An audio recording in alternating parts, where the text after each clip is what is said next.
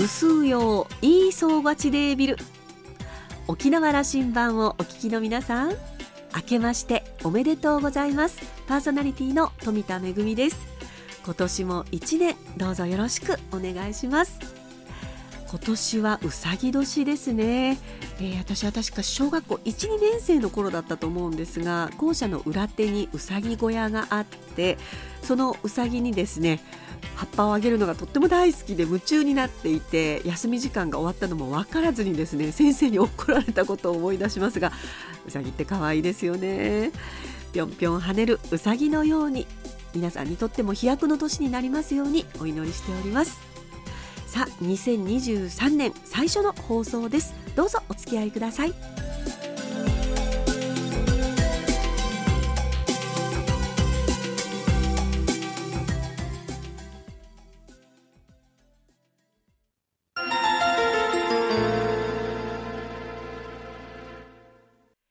那覇空港の2本の滑走路が一望できるレキオスラウンジ。今週は私富田恵とラウンジ常連客の島田克也さん森田明さんがラウンジに集合して新春定談をお送りいたします。それではどうぞ。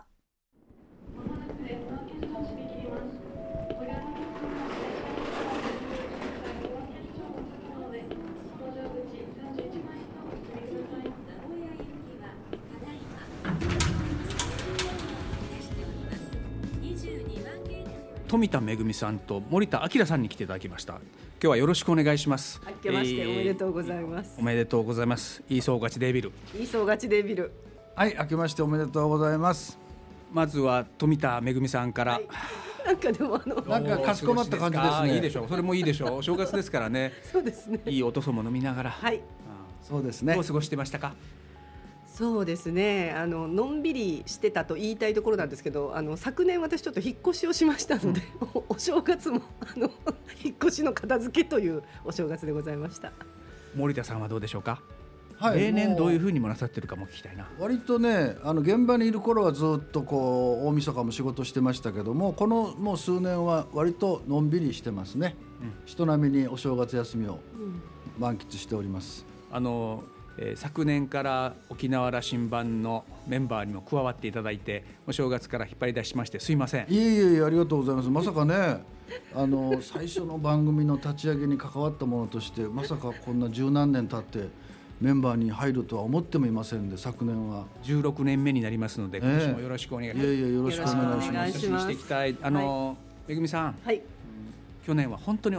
ご苦労様でした。いえいえありがとうございました。あなたにはえっ、と大変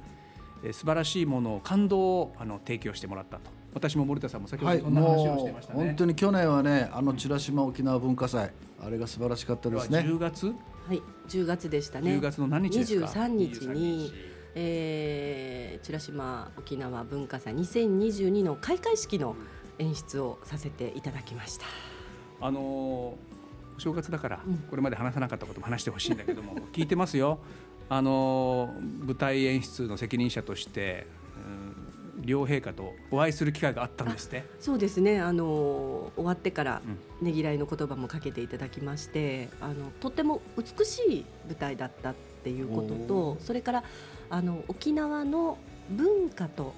歴史あの両方を感じられたということでねぎらっていただきました私が演出をした部分というのは沖縄のまあ歴史絵巻みたいな感じでその時代をこう、まあ、古代の方からこう振り返って現代まで流れていくというような舞台でしたね。ね踊りとナレーションと映像とうまくこれをねミックスして沖縄のこの歴史を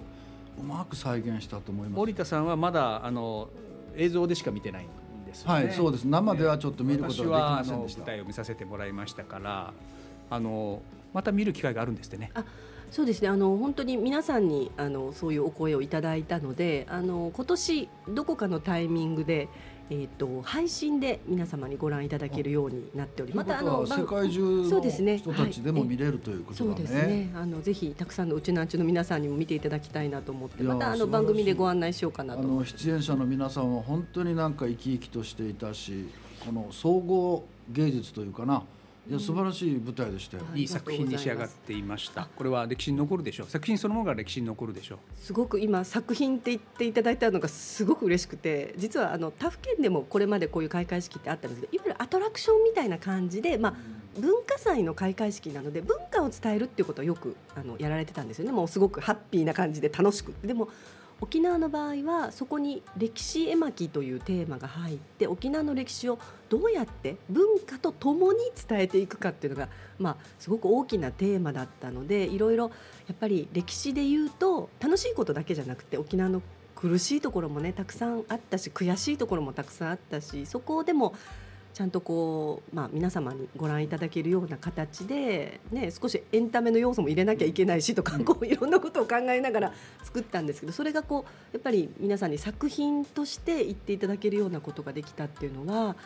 本当に良かったなと思います。あの天皇陛下もいるあの見てもらう作品なので、うんこれに対する配慮や注文やあのまあ、うんあったでしょそうですね。今回私あの普段だとまあドゥーカっていいでもないんですけど、自分たちがこう舞台作る時ってこういうものを作りたいっていうものをできるだけそこにまあ直球というかよしこれでいくぞっていう形でやっていくものなんですけど今回はいろんな要素が入っていましたしいろんな注文もあれば制約もある中でこういうところをやっぱり表現したい。ここからは逃げたくない。でも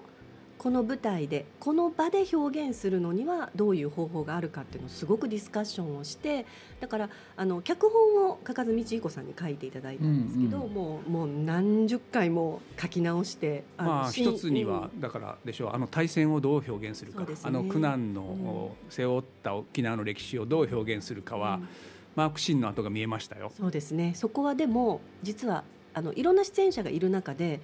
一番若い出演者に託したんですよ。なるほど。音楽は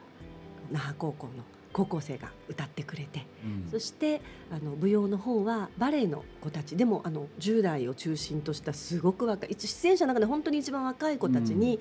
あのシーンを本当に託してでもとっても苦労したシーンではありましたけれども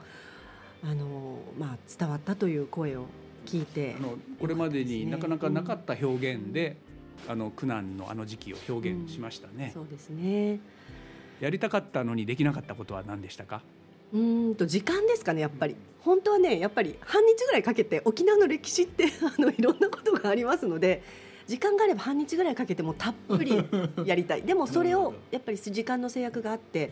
あれあの本当に1分1秒までピタッとこう合わせないといけないっていうところだったので、うん、でもあのなんて言うんだろう。一番訴えたかったことっていうかな。その辺はうまく表現できました？そうですね。あの喜怒哀楽いろんな歴史がある中で、うん。でもすごくそのこの今回開会式の演出をさせていただいて思ったのが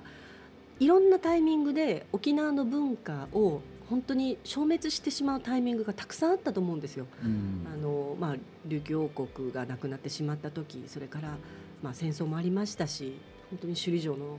燃えたこともありましたしでもその時々でそういう苦しい時だからこそこう文化を必死で守ってきた先人たちがいたから私たち今日この舞台ができるんだっていうのをすごく感じてですねだからまあ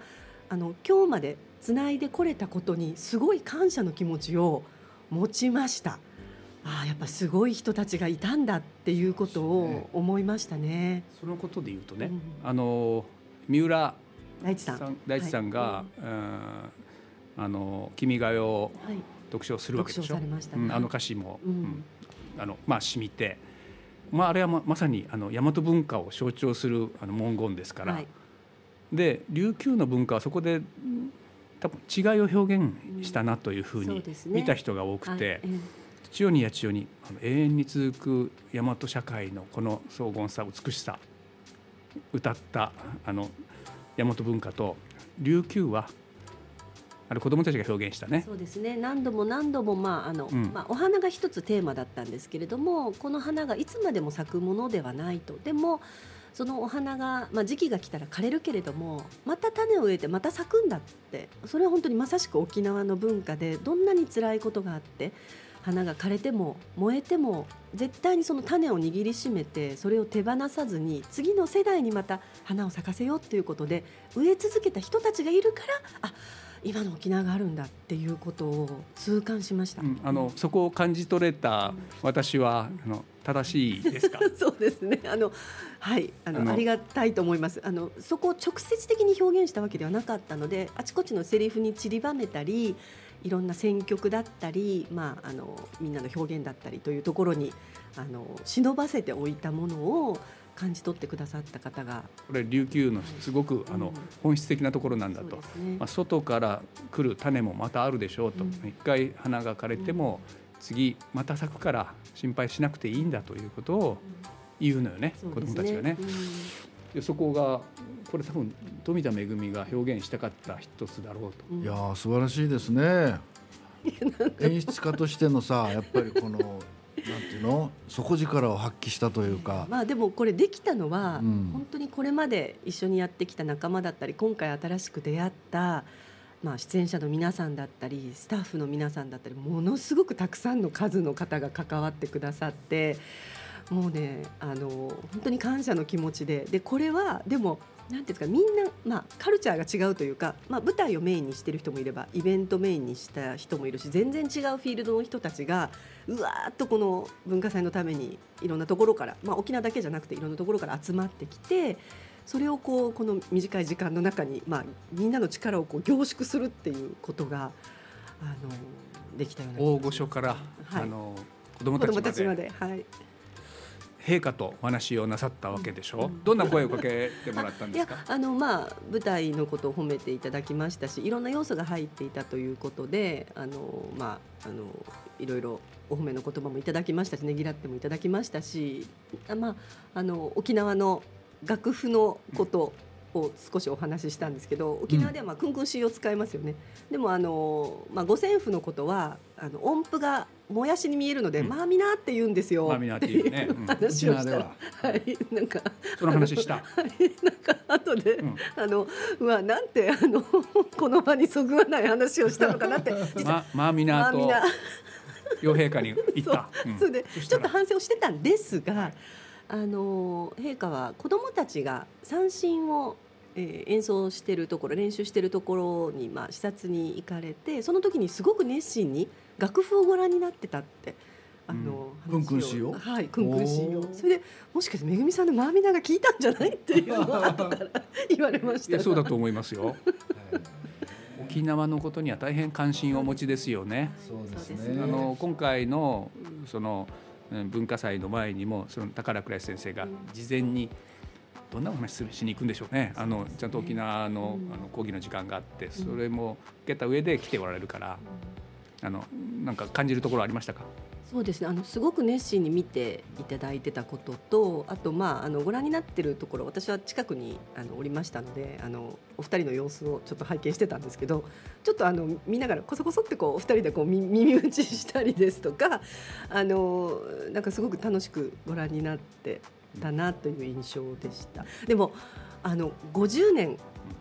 復帰50年ってすごく大きな節目だったじゃないですか。で、ね、新しい年を迎えて復帰51年。めぐみさんはね、あの世代的な復帰っ子世代だから、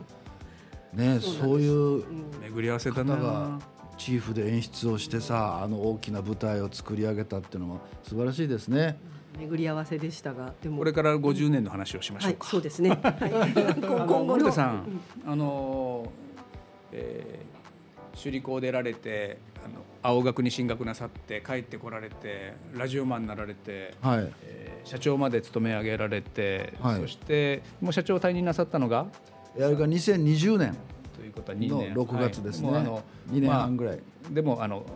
社業にというかラジオ沖縄に貢献してブラジオ番組を持たれて活動なさっていく60代、はい、えー、後半に入っていかれます、そうですね。他にこんなもんですか？あの沖縄社会でこうまさに森田さんの世代ねシニアがどう、あの社会とこう関わってやっていくかと。これからあのどんな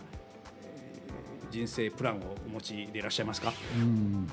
いやあのまあありがたいことにねこのもう67になりましたけどもいまだにこうやってラジオのお仕事に携われるということは幸せだし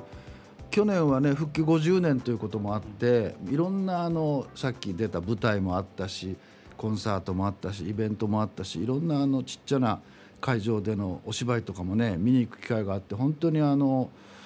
なんて言うんだろうこのコロナでやっぱりちょっと沈んでる中でねそういうのエンターテインメントっていうものがいかにこの人々を元気にさせるのかなっていうのを改めて感じたのでね、まあ、そういうのをやっぱり伝える側としてなんかお手伝いしたいなと思うしで今年もだからそういう意味ではいろんなあのライブとかコンサートとかも見てそれをまた皆さんにもお伝えできるようなねそんな仕事に関われたらいいなと思いますね。ラジオというメディアを活用していくということを一生現役でやるというふうに聞こえています。まあまあいつまでできるか分かりませんけどね。実はね僕去年あのコロナの陽性になったんですよ。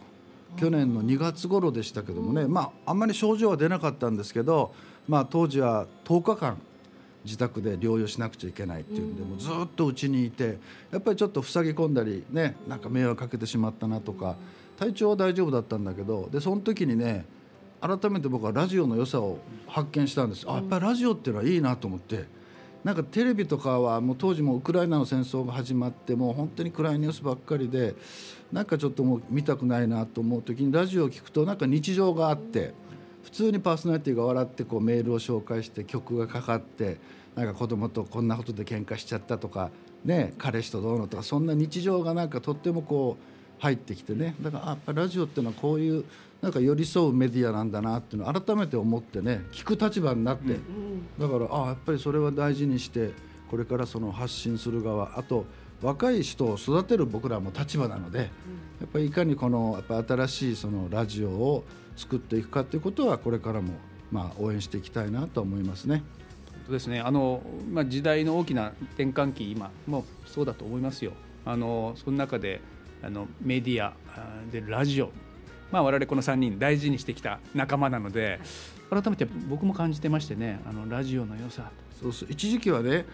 あのラジオ業界はこれではもう衰退していくからデジタルに行って映像も見れる新しいデジタルラジオを目指そうみたいな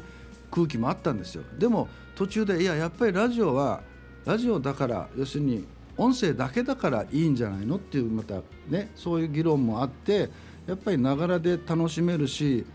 本当になんか災害の時にもやっぱりね役に立つそういうメディアだからそれはやっぱり生かしていくべきだろうというのがねあの僕も思いますね。あの富田恵さんが糸満高校の高校生だった時に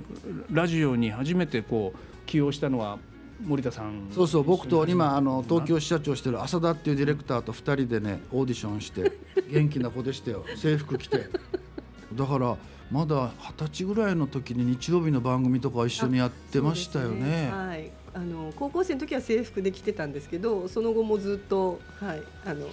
お世話になってます。あのハワイと毎週生で結ぶっていうコーナーもあってね。そうでしたね。だから彼女にその1週間の新聞記事をこうじゃあ今週はこの記事を伝えようってそういう仕事をねまだ二十歳そこそこの彼女に割とあの任せてその蓄積があの沖縄文化を集積する1時間半になったとも言えますね。そうですね。めぐみさん、はい、2023年、はい、もっと先を見通してもいいんだけど、どんな気持ちでスタートなさってる？そうですね。あの去年大仕事を終えた後に、うん、あの充電する予定だったんですけど、あの終わってみて復帰1個で50にもなりますし。そうかと思ってこれ逆だなと思ったんですよねあの、うん、充電というよりは逆にもう少しギアを上げてあのまあ沖縄のために走ります。森田さん50代ってそういう時ですよね。これはあの休んでる場合じゃ無理も聞くし、ね、そうそうそう。一番こうなんていうのかな。分かってくるというか。そうそう。そういう世代だと思いますよ。僕にも聞いてくれませんか？はい。島田さんはどうでしょうか？去年、はい、あの皆さんは信じないかもしれませんけど僕は NTT を定年退職するという事例を受けましてね。はい、はい、あの母の遺言であったちゃんと仕事は勤め上げなさいということを定年退職60歳で定年退職できたんですよ。ね、これだけ自由に仕事をしててちゃんと勤め上げたっていう、おめでとうございます。おめでとうございます。いい会社であの社会に貢献するための会社なので、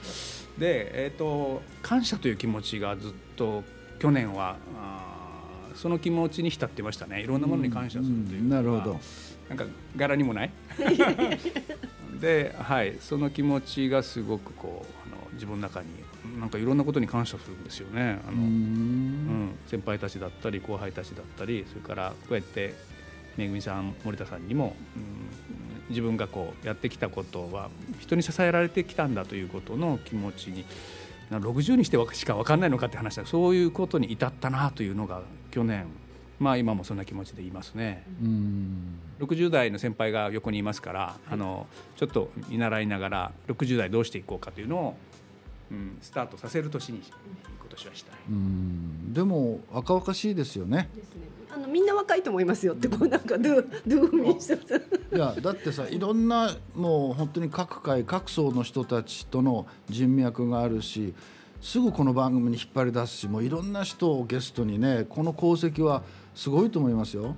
今年もいろんな方が登場する予定ですね。はい、沖縄社会にあのとって必要な情報お話ししていただきたい方あの出ていただきましょうね。はい、森田さんお願いしますね。はい、いやいやここからは、はい、あの去年からもうご一緒してますから。いやもう本当にね島田さんのこの人脈はすごいなと思いますよ。映画監督から政治家からデジタル関連の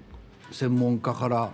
あらゆる分野ですもんねこの番組だから本音でお話しいただけることもすごくたくさんあると思うので。それは大事にしていきましょう、はい、根本はそこであの私たちだけで聞いててはもったいないので、うん、せっかくだから県民みんなで傾聴しよう話を聞こうじゃないかという方に登場してもらおうと思っています。はい、ということで2023年も楽しくそして沖縄の指針となるような番組になりますようにあのみんなで楽しくやってまいりましょう。ありがとうございます。沖縄羅針盤よろしくお願いします、はい、今年もどうぞよろしくお願いします。よろしくお願いします。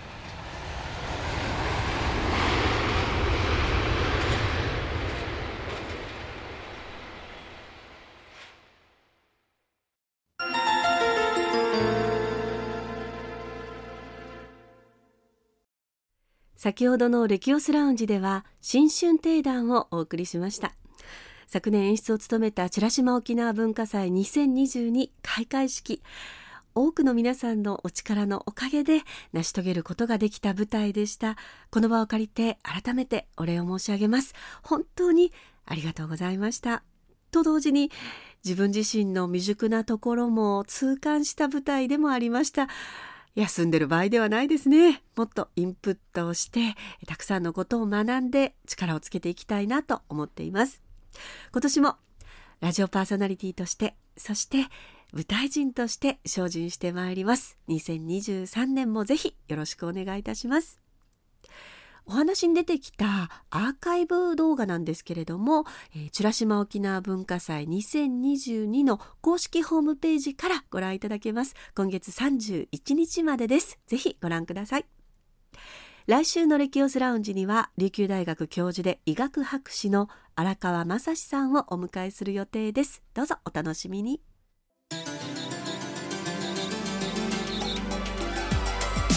沖縄羅針盤の過去の放送音源はポッドキャストでも配信中です。さらに Spotify、Amazon Music、Google ポッドキャストにも連動していますのでお好きなサブスクリプションサービスでお楽しみいただけます。各サイトで沖縄羅針盤と検索してください。